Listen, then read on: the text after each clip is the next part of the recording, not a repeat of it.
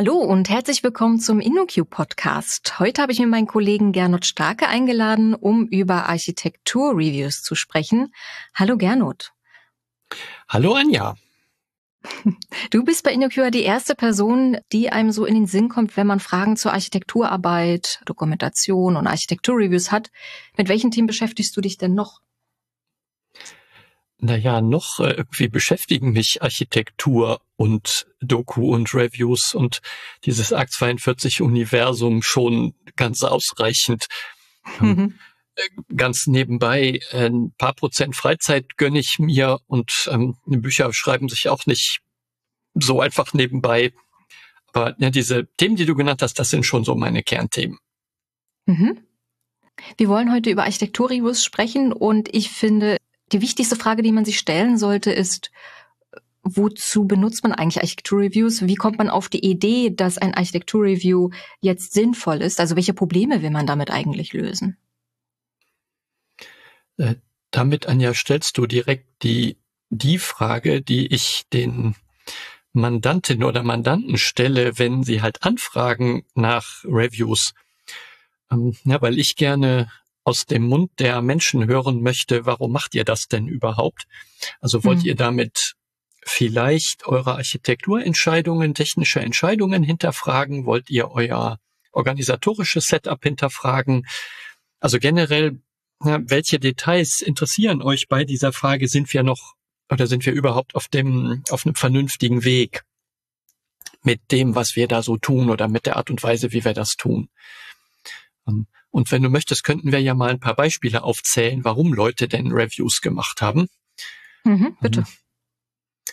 Ähm, mm, eines der größten, die ich gemacht habe und mm, der, der Sinn und Zweck dieses Reviews ist möglicherweise typisch für eine große Zahl dieser Reviews, äh, war für ein System, das einerseits sehr groß und andererseits schon über relativ lange Zeit, also zehn plus Jahre, sagen wir mal, hysterisch gewachsen mit hm. ähm, einer großen Zahl beteiligter Personen, beteiligter Organisationseinheiten.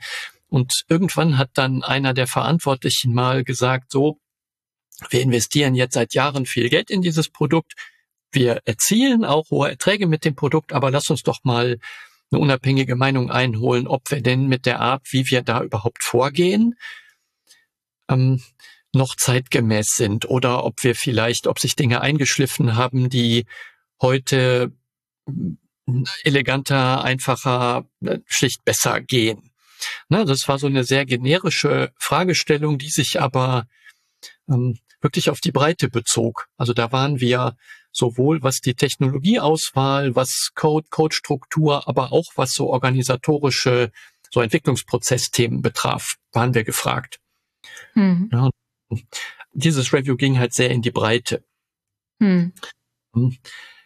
Ich nehme ein zweites Beispiel, deutlich, deutlich kleiner, ähm, wo es wirklich um eine konkrete Technologieanalyse ging. Also ja, der, der Mandant ähm, hatte so ein, so ein Content-Management-Problem, also hatte halt so ein internes Informationssystem ähm, und hatte da so aus einer Mischung aus selbst gebaut und zugekauft, also Open Source äh, dazu, sich so, ein, so eine, so eine Content-Plattform gebaut und wollte halt eben eine konkrete Aussage, ist diese Plattform, na, ist diese Plattform vernünftig gebaut?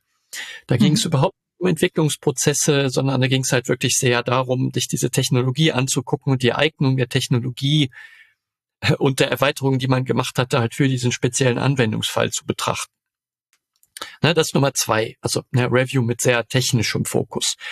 Mhm. Und ähm, das dritte Beispiel, was ich erwähnen möchte, das ist ein sehr großes Unternehmen, ähm, das ein System hatte, das so sagen wir mal so mittel, mittel erfolgreich ist. Also man, man wollte das schon auf jeden Fall behalten, aber die damalige Projektmanagerin, Projektleiterin, die halt verantwortlich für sowohl die Teams wie auch das Produkt, ne, also so diesen, diesen gesamten Bereich war, ähm, die hatte halt den Verdacht, dass sie viel zu viele Leute hat. Also die hat das Team halt übernommen. Ne, die hat halt den Verdacht, dass sie viel zu viele Leute hat und gar nicht so genau verstanden, mhm. warum brauche ich so viele Leute für so ein an sich kleines Produkt. Also da war eher die Prozessfrage Ne, das mhm. Staffing, ne, ist die Teamdynamik, passt die überhaupt zu dem Produkt, was wir da so haben? Das heißt, ich muss mir schon meiner Probleme bewusst sein, um dann im dritten Fall sozusagen zu, zu sagen, okay, jetzt brauche ich ein Architekturreview oder ich brauche ein Review der Organisationsstrukturen. Ich bräuchte ein Review, ja genau, so ein bisschen, ähm, wenn Leute nach einem Review rufen, meiner Erfahrung nach, ähm, haben sie dann zumindest so ein, äh, so ein Bauchgrummeln. Ne? Also ja. irgend so ein, entweder klare Fakten, wo sie sagen, es wird irgendwas wird teurer oder irgendwas wird technisch schlechter, die Performance wird schlechter oder wie auch immer. Oder sie haben halt so, so ein Bauchgrummeln und sagen, irgendwie mein Gefühl sagt mir, da ist was zu teuer, da ist was zu langsam, da ist was, na, da, da gibt's irgendwie so Schmerzen. Mhm. Na, die sie vielleicht nicht so ganz, ganz genau benennen können, aber na, dann ist halt so ein, na, so ein Review auch mit möglicherweise Beteiligten von außen, also die nicht persönlich involviert sind, ein Plan. Aber ähm, ich möchte das gerne, und na, da komme ich jetzt nochmal zurück zu deiner ersten Frage, ich möchte diese Frage gerne explizit stellen. Also ich möchte ungerne in so eine Review-Situation gehen und irgendetwas untersuchen, vielleicht mhm. an den Bedürfnissen der Auftraggebenden vorbei. Na, und wenn mir jemand sagt, du guck dir nur meine Technik an oder guck dir nur mein na, Thema XY an, dann könnten wir halt drüber reden und sagen, ja, das können wir tun. Ne? Wir können aber auch so ein bisschen umfassender gucken. Und letztlich entscheiden das halt diejenigen, die so ein Review beauftragen, wie breit oder na, auf welche Dinge fokussiert das nun sein soll. Macht man diese Absprache, welche Themen Teil des Reviews sind, macht man die bereits weit im Vorfeld oder erst ab dem Kick-off-Termin? Ich kann mir vorstellen, dass es wichtig ist, bei einem Kick-off viele Leute am Tisch zu haben, um dann gemeinsam zu entscheiden, wie der Scope ist von diesem Review. Wenn das vor einem Kickoff gemacht wird, irgendwie nur zwischen Auftraggebenden und NUQ zum Beispiel, kann ich mir vorstellen, dass dann gar nicht alles auf dem Tisch kommt. Ja, aber es könnte ja durchaus sein, dass jemand, der diesen Review-Auftrag vergibt, auch gar nicht möchte, dass alles auf den Tisch kommt und nicht bereit ist, ah. für alles zu bezahlen. Mhm. Na, das müssten wir respektieren. Ähm, und ich möchte gerne im Vorfeld sicherstellen, dass wir überhaupt die richtigen Leute in den Kickoff bekommen. Mhm. Also es wäre ja fatal, wenn wir beim Kickoff feststellen, dass wir riesen viele Themen im Betrieb, in Delivery Pipelines oder sowas haben. Und dann ist aber niemand da, der die Expertise besitzt. Mhm. Oder der dazu im Kickoff auch irgendwas sagen könnte. Deswegen mhm. fände ich so eine Kombi gut, dass wir im, in einer Art Vorgespräch ähm, beispielsweise mit InnoQ und ne, ein, zwei, drei Leuten auch seitens der auftraggebenden Organisation schon mal darüber reden, was ist denn Scoping, was sollen die Review-Gegenstände sein und dann gemeinsam zu überlegen, was sind die Beteiligten, die bei so einem Kickoff dabei sein sollten. Und wie sollte der überhaupt organisiert sein, weil den könnte man ja auch auf unterschiedliche Arten und Weisen durchführen. Hm. Ich habe ja auch ein paar Architekturreviews mitgemacht. Das machen wir natürlich auch in meinem Team äh, mit mehreren Leuten. Machst du Architekturreviews auch alleine? Äh, ich würde mich sehr fürchten, wenn ich das alleine machen müsste, ähm, weil ich also das meine ich ernst mit mit dem Fürchten, weil ich mich davor fürchten würde, dass ich Dinge total übersehe oder mhm. dass ich ähm, ne, zu sehr durch meine Erfahrung irgendwie durch, ne, durch spezifische Erfahrung vorgeprägt bin und mir dann halt Dinge nicht auffallen würden. Ich ja. glaube, Sparringspersonen sind unbedingt notwendig. Ähm, also nehmen wir jetzt mal den Worst Case an. Na, ein Kunde, eine Organisation möchte halt definitiv nur eine einzelne Person beauftragen und sagen so, ne, liebe Anja oder liebe, ne, liebe X von InnoQ, du bist die einzige Person, die das jetzt machen darf, dann würde ich mir zumindest ausbedingen wollen, dass wir eine dedizierte Ansprechperson beim Kunden bekommen, also aus diesem Mandat bekommen, die mhm. als Sparringsperson auch fungieren kann. Also über auch ein bisschen Architekturerfahrung, ein bisschen, ja, also nicht allzu voreingenommen, also nicht gerade jemand, der Hardcore entwickelt mit in diesem, in diesem Produkt. Hat, also, na, dass da halt die Möglichkeit besteht, auch innerhalb des Reviews, des Review-Prozesses ähm, ein Feedback zu bekommen. Das kann ja auch noch mehr Vorteile haben. Ja, dieses Staffing vom Review, das ähm, vielleicht lege ich dir diese Frage mal in den Mund, ne, ob du mich nicht mhm. nach dem Staffing von Reviews fragen möchtest. Ja, erzähl mal was. Ja, ne, im Grunde ist ja immer die Frage, warum kann ich das nicht selbst? Also warum sollen wir jetzt ne, eine InnoQ oder jemand von außen beauftragen? Ah, Und ja. Ne, wenn man sich halt so vorstellt, ne, ich kann natürlich selber meine Suppe abschmecken beim Kochen, aber ich bin ja vorgeprägt. Also ich habe ja eine bestimmte Meinung und ich habe vielleicht die Mhm. Zutaten da reingeworfen, weil ich die gut finde. Und dann ist die Tendenz, ja, die Suppe schmeckt mir, ne, weil, weil ich die halt gemacht habe. Mhm. Und irgendwie ist, äh, sind Softwareprojekte oft komplizierter als Suppe kochen.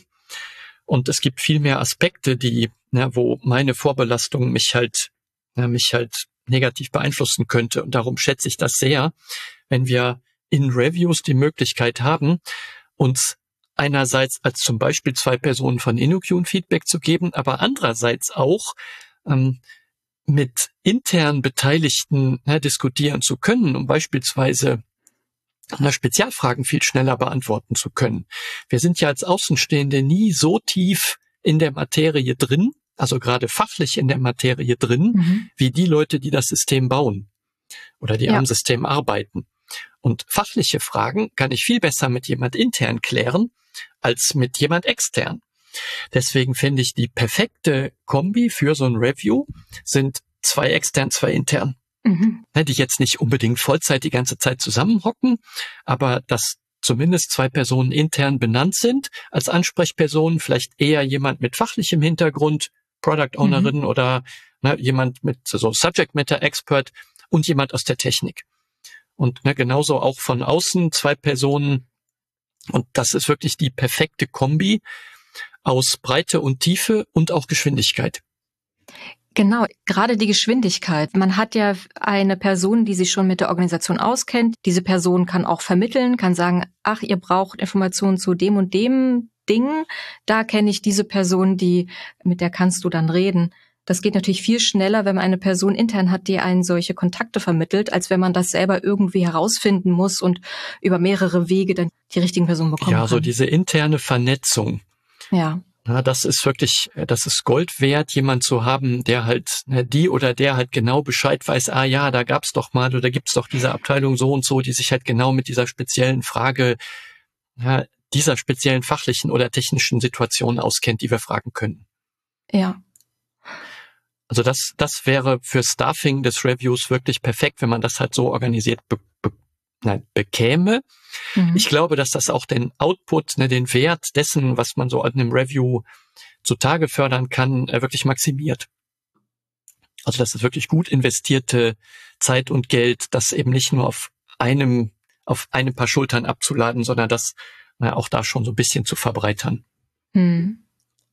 Mir ist auch aufgefallen bei den Reviews, bei denen ich dabei war, dass manchmal diskutiert wird über die Zeit, die Entwicklungsteams und Architektinnen zur Verfügung stehen können für Fragen und für Interviews, weil dann manchmal gesagt wird, ja, die Entwicklungsteams sind gerade in einer harten Zeit, die müssen ihre Features fertig kriegen, bitte versucht da so wenig wie möglich deren Zeit zu klauen. Dabei ist es doch super wichtig, gerade bei, bei, bei so etwas wie ein Architekturreview, die richtigen Personen an die Strippe zu bekommen und da vielleicht doch extra Zeit zu investieren. Ich glaube, dass wir das ziemlich gut kalkulieren können. Also auch da sprechen wir ja vielleicht später noch drüber über dieses Thema Interviews mit den beteiligten Personen. Also ich stehe da sehr drauf, mit diesen beteiligten Personen, also die aktiv am System arbeiten, wirklich persönlich zu sprechen. Also Face-to-Face ist äh, sicherlich noch effektiver, als das dann online zu machen, aber das Medium ist dann mal egal. Ich möchte gerne mit diesen Leuten reden und ich möchte halt nicht mit denen acht Stunden hintereinander reden. Ja, Na, dann, genau. dann äh, das, das wäre halt übertrieben. Deswegen meine ich, kann man das relativ gut ähm, auch kalkulieren. Wenn wir ein Entwicklungsteam von zehn Personen haben, dann will ich nicht mit jedem davon reden, sondern vielleicht mit zwei, mhm. ne, ein, zwei. Im ersten Schritt mal eine Stunde und dann aber bestimmt noch mal. Hm. So, und dann habe ich äh, zwei Personen, jeweils eine Stunde und dann vielleicht nochmal, das kann man zusammenzählen und das ist gar nicht so viel. Ja. Ja, das ist jetzt nicht so der Mörderaufwand. Und ähm, versetze ich mich jetzt mal in die Situation von jemand, der einen Sprint lang gerade stressig Features bauen muss. Eine Stunde, Entschuldigung, das machen wir mit einer verlängerten Mittagspause. Da freuen sich die Leute, dass sie mal ein bisschen Abwechslung haben und mal ein paar Beschwerden loswerden können. Ja. Das kriegt man schon unter. na, ich will jetzt nicht am Freitag vor dem wichtigsten Release aller Zeiten nachmittags um 15 Uhr, bevor man den Schalter umlegt, dann die Leute interviewen. Das, also das wäre verrückt. Aber ja, also wenn man so ein Review plant, dann macht man das ja nicht mit morgen muss alles fertig sein, sondern mit so ein hm. bisschen Vorlauf. Und das kriegt man dann eingeplant. So. Bevor wir über die Interviews sprechen, ja. die du angesprochen hast, wie lange läuft dann so ein Review? Also wie viel Zeit muss eine Organisation einplanen, um so ein Architektur-Review durchführen zu lassen? Hm. Wie immer, ne? You get what you pay for. Oder kommt drauf an, ist die, ne, die andere Ausprägung. Ähm, du kannst natürlich Reviews machen in sehr, sehr kompakter Zeit. So guck da doch mal zwei Tage lang als eine Art Bestandsaufnahme drauf und gib mir mal so ein erstes Feedback. Kann man machen. Ja, und in zwei Tagen mit paar Interviews dabei und wenn ein paar, paar kundige Stakeholder dabei sind, kriegt man bestimmt ein bisschen Indikation, aber du kannst halt nirgendwo in die Tiefe gucken. Die, die riesigen Reviews, an denen ich beteiligt war, wo es so eher um na, 20, 50 oder noch mehr Personentage äh, geht. Das sind aber auch Reviews von Systemen gewesen, wo 100 Leute und noch mehr parallel dran arbeiten. Hm. Ähm, die, ähm, die meisten Menschen, die Auto fahren, die kennen das Budget, was sie investieren müssen für jährliche Inspektionen, Wartung und ähnliches. Ja, und für mich ist so ein Review so was ähnliches wie so ein Werkstatttermin von meinem Auto, wo mir wichtig ist, dass das auch sicher über den Winter kommt. Ja, also mal nach dem Öl, nach der Bremsflüssigkeit und so weiter gucken. Da gebe ich ja nicht 30 Prozent ähm, meines äh, Einkommens im Jahr für diese, ja, für diese mhm. Autoinspektion aus. Ne, aber mit null Prozent wäre es auch was wenig. Ja, und wenn wir halt im kleinen einstelligen Prozentbereich von na, Halbjahres- oder Jahresbudgets reden, dann ist das natürlich als absolute Summe viel Geld, aber aufs Jahr betrachtet ist das ein Marginalbetrag. Ja, deswegen ist auch in so einem Vorgespräch natürlich die Diskussion, wie viel Zeit sollen wir denn investieren? Ähm, und wenn es zu kurz ist, dann kann ich schon prophezeien. Ja, einen ersten Eindruck kann ich liefern, aber das ist dann halt ein erster Eindruck, ohne dass ich den validieren oder verifizieren kann. Hm, da ist bestimmt wichtig, Und, auch die Erwartungshaltung schon vorhinein zu steuern. Genau. Genau. Jetzt hast du gesagt, in zwei Tagen bekommt man auch ein Review hin und dann ist mir eingefallen, na ja, wenn ich jetzt beispielsweise Montag und Dienstag ein Architekturreview mache, dann kann ich mir nicht vorstellen, dass das funktioniert. Du meintest bestimmt zwei Tage als Gesamtsumme, weil innerhalb von zwei Tagen kommt man ja nicht mal zu irgendwelchen Zugängen, um sich Dinge angucken zu können. Ne? Das heißt, das streckt sich genau. dann schon auf ein oder zwei Wochen. In diesen, in diesen zwei Tage, äh, sagen wir mal, so eine, ähm, von außen Betrachtung zur Lage der Nation. Mhm. Ja, ich rede mit ein paar Stakeholdern, ich gucke nicht in, in konkreten Source Code rein, das schaffe ich in zwei Tagen nicht. Ja. Also das wäre skurril, das zu versuchen.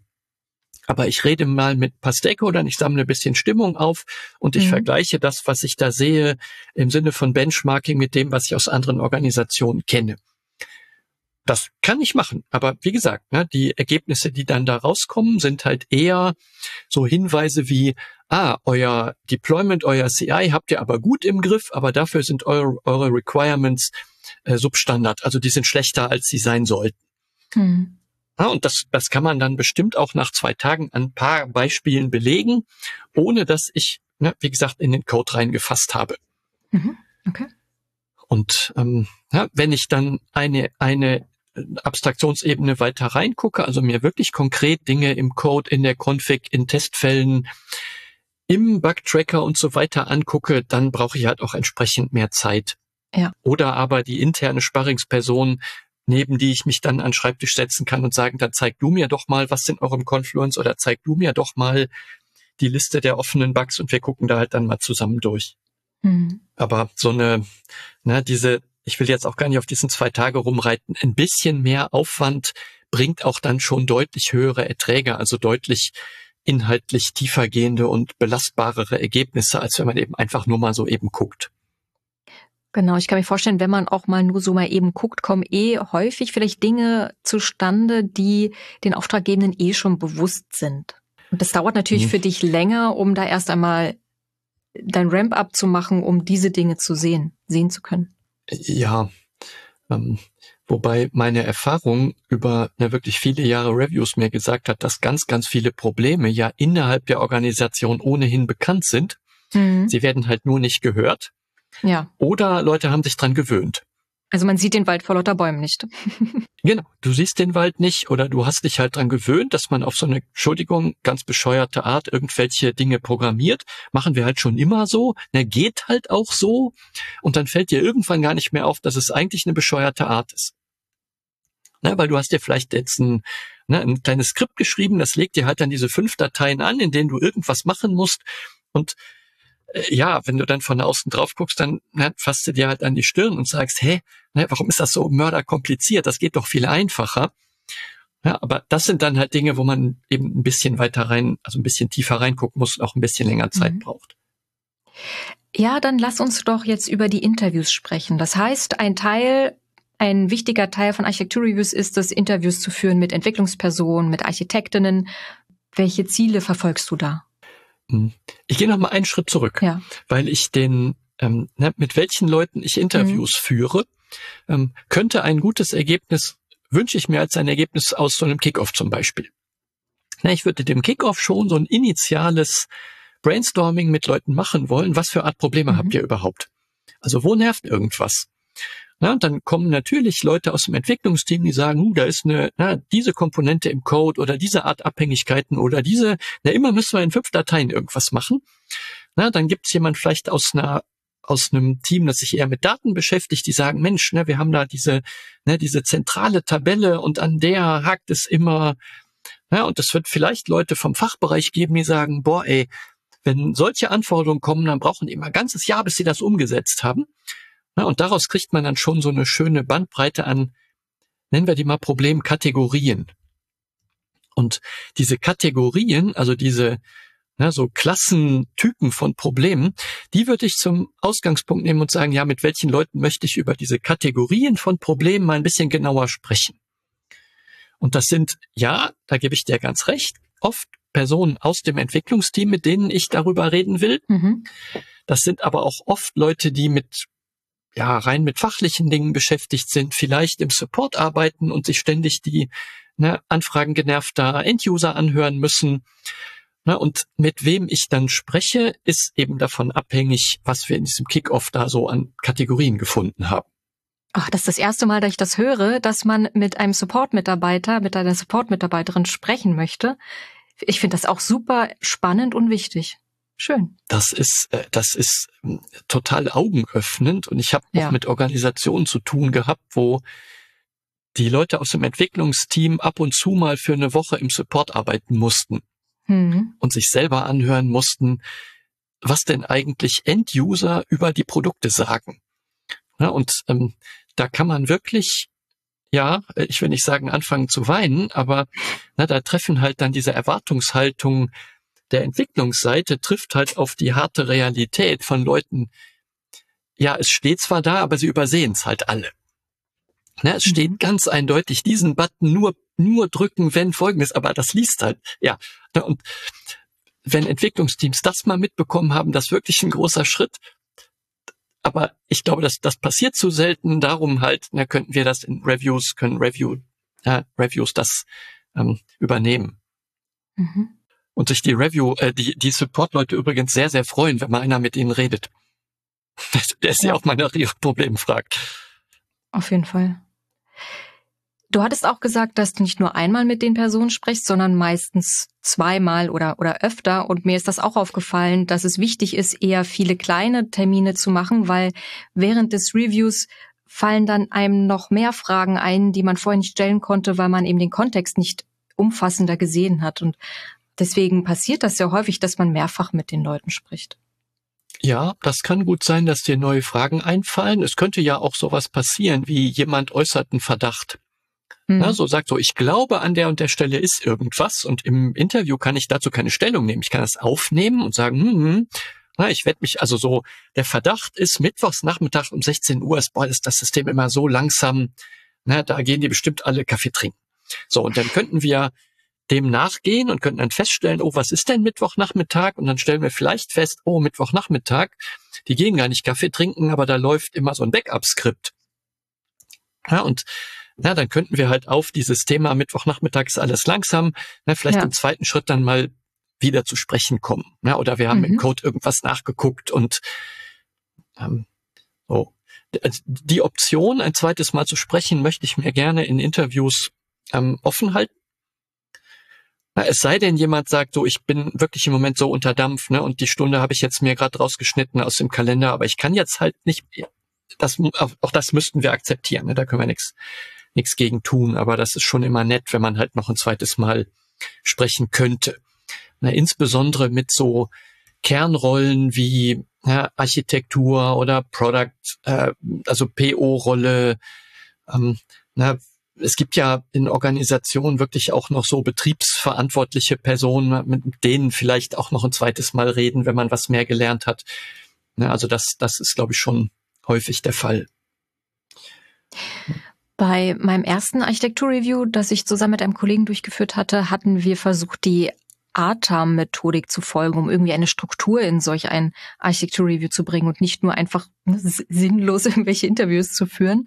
Äh, ATAM für unsere Hörerinnen ist äh, die Abkürzung für Architecture Trade-off Analysis Method und das äh, macht man, um Qualitätseigenschaften und die Risiken eines Systems zu analysieren, um dann eine Aussage zu treffen, ob das Projekt gerade irgendwie in Schieflage ist oder ob ein Termin eingehalten werden kann oder welche Arbeiten noch unbedingt vorher gemacht werden müssen, bevor die ersten Kundinnen das System äh, beispielsweise benutzen. Mhm. Äh, benutzt du auch ATAM als Methodik, als Grundgerüst oder, oder welche Struktur benutzt du da? Ähm, wir oder ich haben ab und zu ATAM oder ATAM-Verschnitte, also vereinfachte Versionen von ATAM verwendet, ähm, zum Beispiel im Kickoff. Mhm. Ne, das Kickoff schon so zu organisieren, dass das ganz stark fokussiert auf konkrete Qualitätsanforderungen im Kickoff mit den Leuten schon erarbeitet, welche dieser Anforderungen denn schlecht erfüllt sind oder gar nicht erfüllt sind oder nur mit Mühe erfüllt werden können. Na, was für Lösungsansätze für diese Qualitätsanforderungen eingegangen waren. Und ähm, ich würde das vielen Stakeholdern im Kickoff auch gar nicht erzählen, dass das ATAM ist, was wir da gerade mhm. tun, na, sondern ich würde halt, na, ich schlage dann vor, dass wir halt diese Qualitätsanforderungen uns gemeinsam erarbeiten. Also das geht nicht mit 25 Leuten parallel, aber ne, einem, einem überschaubar großen Kick-Off-Meeting, überschaubar kleinen Kick-Off-Meeting ne, mit vielleicht fünf bis zehn Personen geht das ganz prima. Ja, macht richtig Spaß. Ne, die Leute haben sehr, sehr konkret, also finden sich halt in ihrem System wieder, das ist ihre Begrifflichkeit, die wir da verwenden. Und dann kommt man in dem Kickoff schon auf eine ganze Reihe Ansatzpunkte halt eben zu Qualitätsdefiziten oder zu sehr konkreten Qualitätsanforderungen, die halt vielleicht nicht erfüllt sind. Oder auch, und das ist auch ein ganz schönes Review-Ergebnis, besonders gut erfüllt sind. Dass man mhm. eben auch im Kickoff schon feststellt, es gibt Aspekte im System, die sind einfach saugut und die will man auf gar keinen Fall ändern. Ja, das ist ein sehr schönes und wichtiges Review-Ergebnis, auch mal festzuhalten, irgendwas ist besonders positiv. Na, damit man das, also damit Entwicklungsteams das dann auch beibehalten.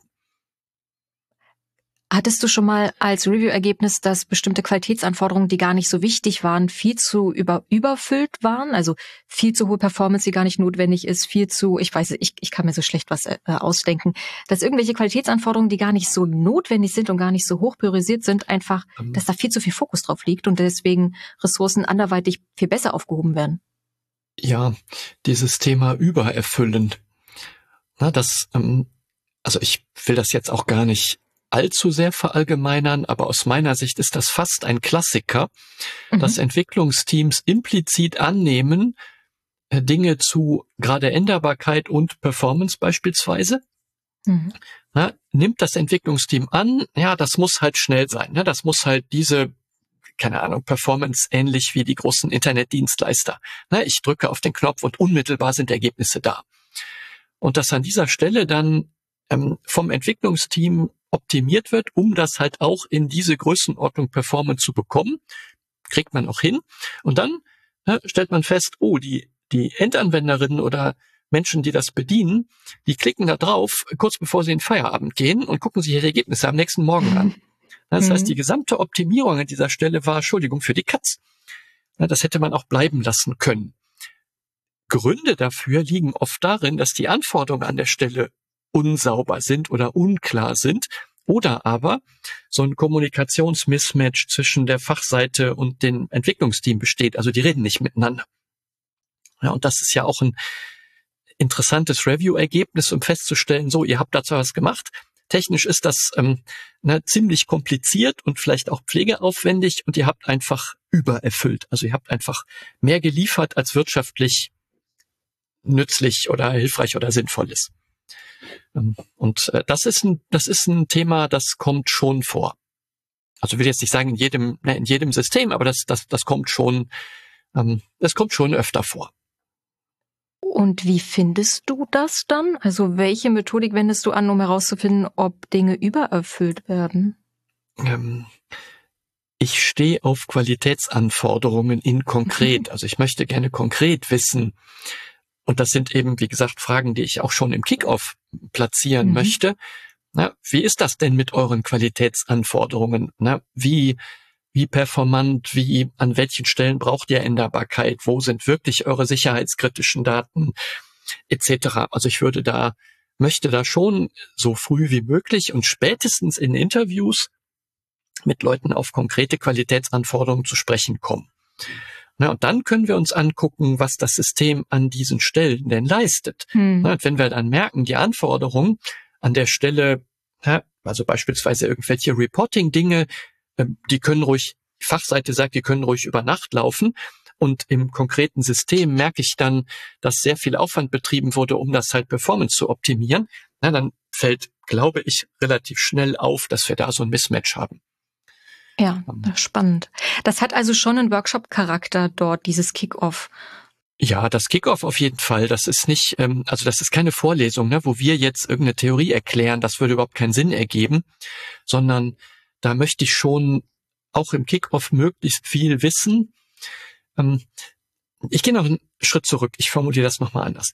Die beteiligten Stakeholder, die kennen doch die Probleme, weil die leiden unter den Problemen, die es gibt. Mhm.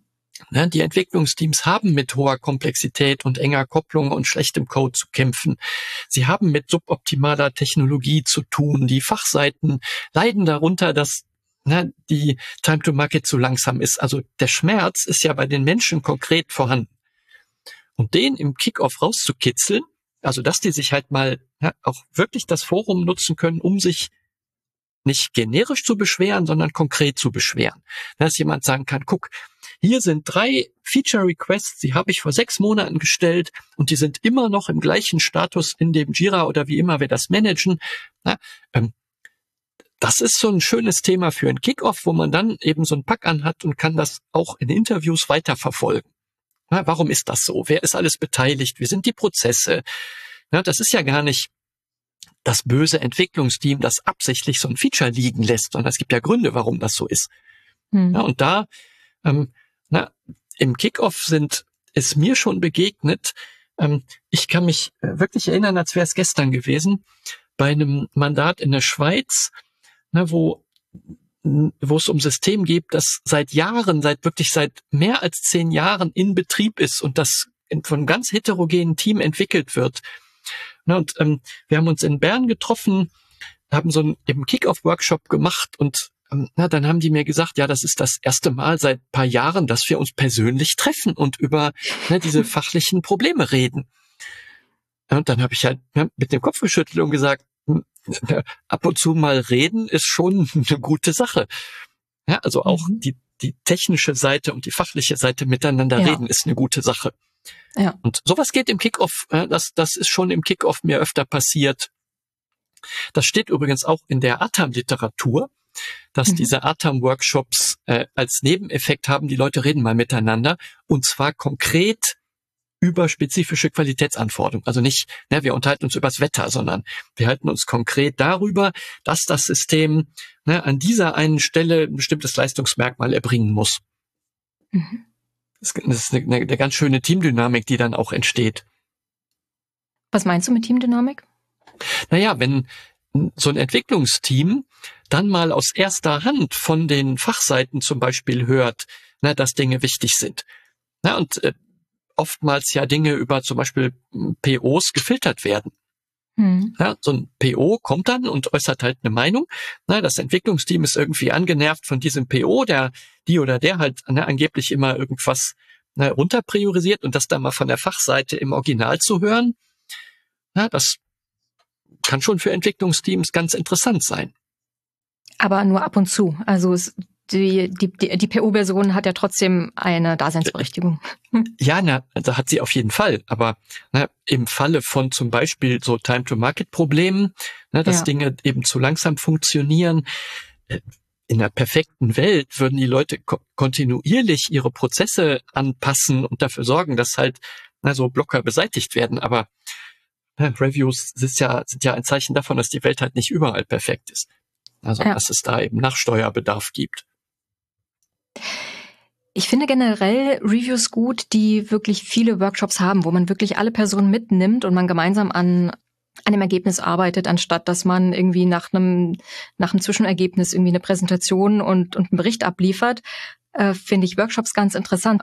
Ich glaube auch dadurch sind die Ergebnisse viel vollständiger, aber wichtig für mich ist auch das Verständnis und die Aha-Erlebnisse, die dann durch die dann durch die Teilnehmenden passieren und am Ende führt das auch, finde ich, zur besseren Akzeptanz der Ergebnisse, weil sie eben auch an den Ergebnissen mitgearbeitet haben durch diese Workshops. Ja, unbedingt. Und ähm, ja, ein Thema, das wir auch noch ansprechen sollten, das sind die, na, ist diese Beschwerde, die ich persönlich sehr, sehr oft gehört habe, ist, ähm, ich zitiere, auf mich hört ja ja keiner. Ja. Zitat Ende. Ja. Ja, und ich sitze in einem Interview und ich frage halt Leute, ja, so, was, was ist schlecht, was ist gut, was, was könntest du dir vorstellen, vielleicht zu verbessern?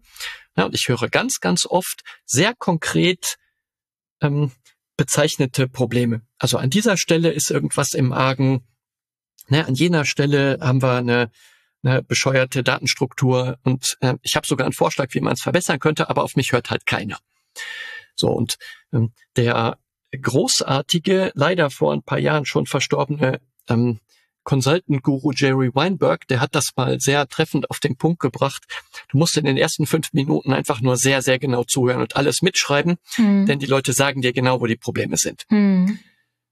Die, die Leute, die in den Teams arbeiten, die sind ja, also wir sind ja nicht schlauer als die. Äh, die also die, die erleben die Probleme, die wissen genau, ne, die kennen genau die Stellen im Code, die dubios sind und ja, manchmal ist das halt so, dass wir da äh, zwei und zwei zusammenzählen müssen. Ja, also die Beschwerde der einen und die Beschwerde der anderen Person irgendwie matchen und daraus dann vielleicht eine tiefer liegende Ursache ableiten.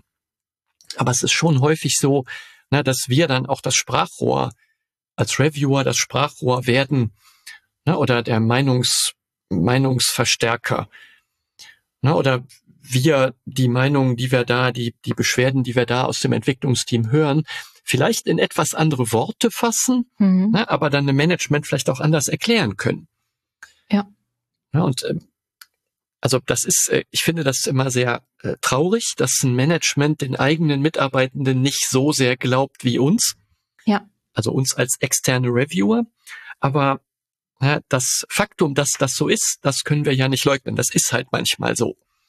Und ne, vielleicht hat auch ein Management schlechte Erfahrungen damit gemacht, dass Entwickler versucht haben, da ne, Dinge durchzudrücken, die wirtschaftlich gar nicht sinnvoll waren. Ne, das kann ja auch sein.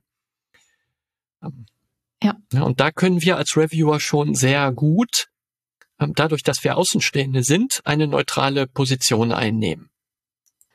Und dann eben auch zwischen diesen Stakeholder-Rollen, glaube ich, ganz gut vermitteln. Und ich bin komplett bei dir.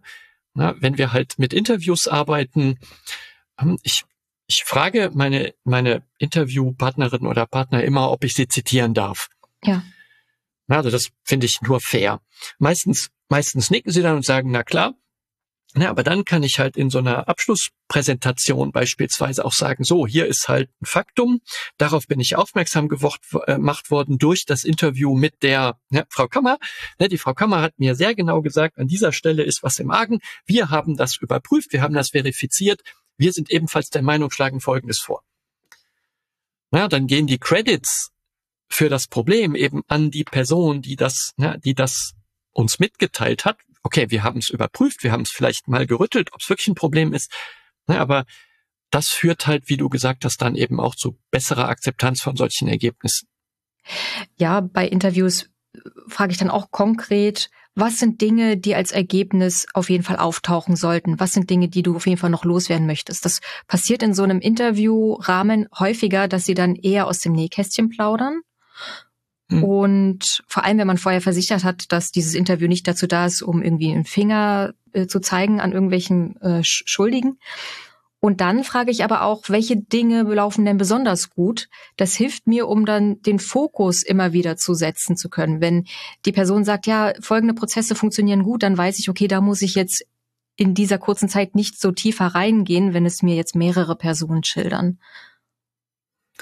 Ja, ähm, da bin ich auch komplett bei dir, dass du äh, dieses Spektrum aufspannst von Fragen nach, was läuft schlecht, aber definitiv auch fragen, was läuft gut, was gefällt dir besonders gut, was findest du erhaltenswert, mhm. Na, was sind vielleicht besonders äh, positiv Aspekte deiner Implementierung oder deiner Strukturen oder deiner Technologien. Ja, also das, das ergibt total Sinn. Ja, und äh, weil in dem Review soll ja auch durchaus rauskommen, was sind Dinge, die ihr erhalten solltet, also an denen ja. ihr nicht ändern solltet. Genau. Gut, ich habe noch eine abschließende Frage an dich. Und zwar, mir wurde diese Frage einmal gestellt äh, bei einer Ergebnispräsentation ähm, von den Auftraggebenden und ich würde diese Frage gerne an dich stellen, bevor ich meine ähm, Antwort gebe. In welcher Entwicklungsphase lohnt sich ein Architekturreview? Hm. Ich stehe wirklich, wirklich fundamental auf Feedback.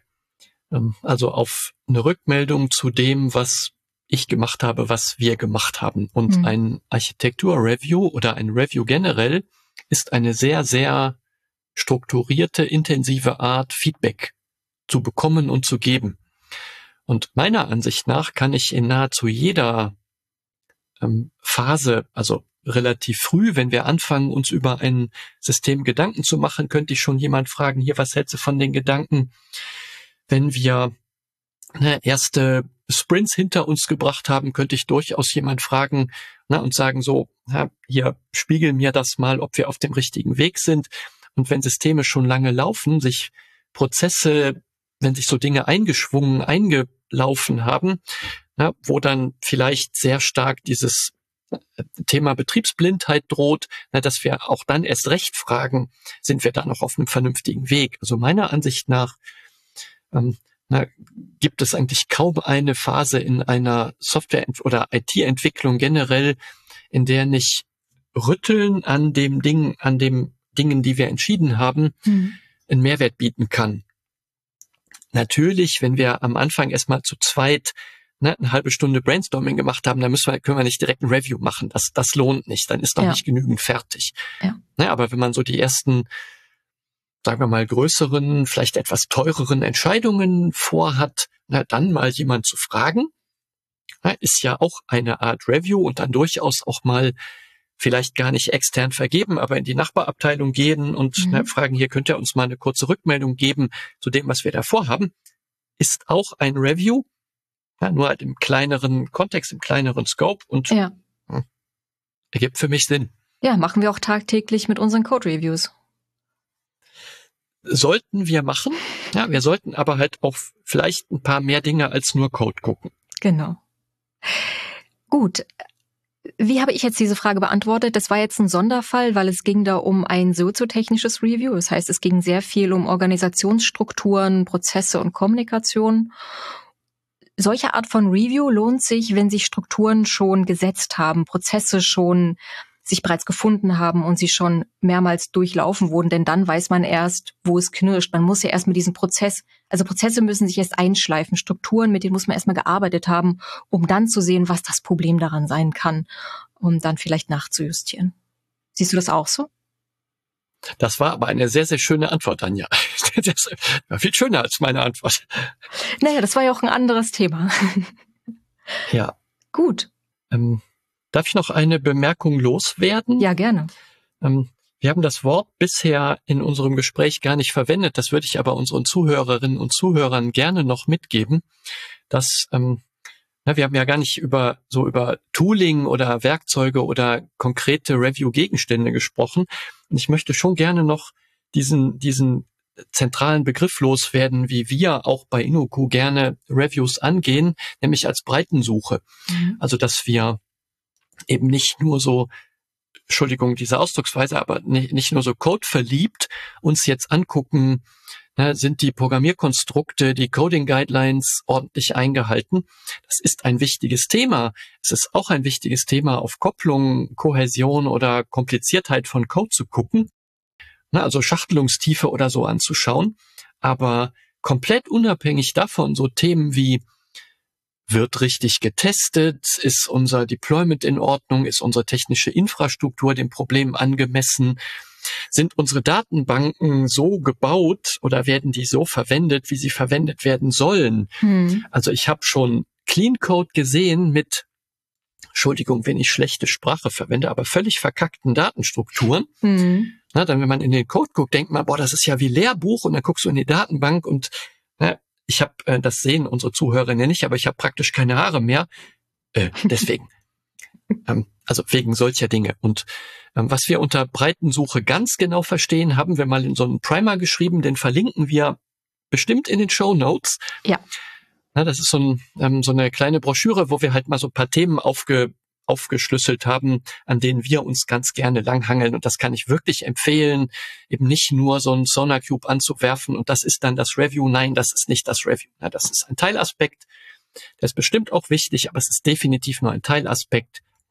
Und du hast soziotechnische Systeme, organisatorische Prozesse, Entwicklungsprozesse genannt. Und es gibt wirklich noch eine ganze, ganze Reihe mehr Dinge, die sich lohnen anzugucken, also wo wirklich wirtschaftlich Wert drin steckt, wenn man die ein bisschen verbessert. Außer Code besser machen. Sehr gut. Das ist doch ein super Schlusswort. Dann bedanke ich mich für das Gespräch, Gernot. War sehr schön. Ja, dir auch ganz, ganz vielen Dank. Ciao.